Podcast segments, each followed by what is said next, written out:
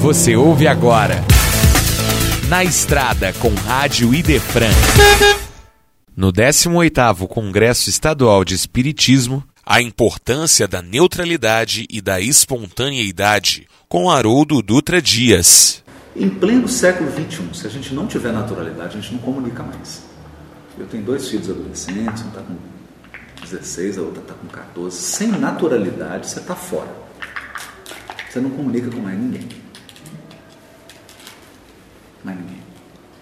As pessoas querem naturalidade. É porque elas querem gente de verdade. Espontâneo. De verdade. Pessoas que falam de verdade. Dizem, coisa assim, espontaneidade.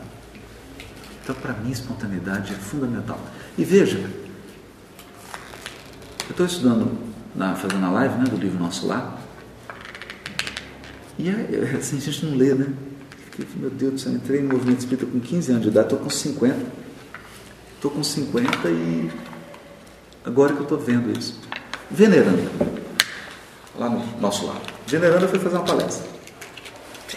Falava mil pessoas, tá lá, mil pessoas na assistência, um público de mil pessoas.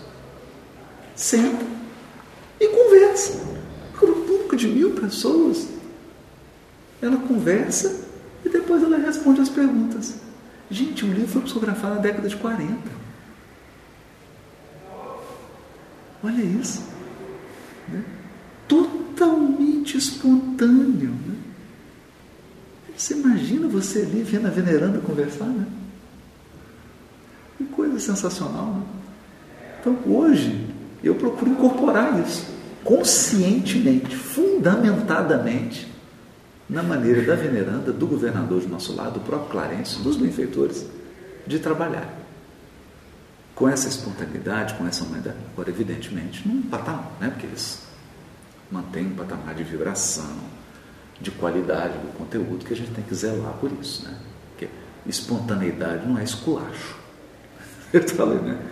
Espontaneidade não te dá o direito de é, comprometer a qualidade, né? o bom tom, a vibração, né? Também é isso, né? Esse foi Na Estrada com Rádio Idefran, o 18º Congresso Estadual de Espiritismo.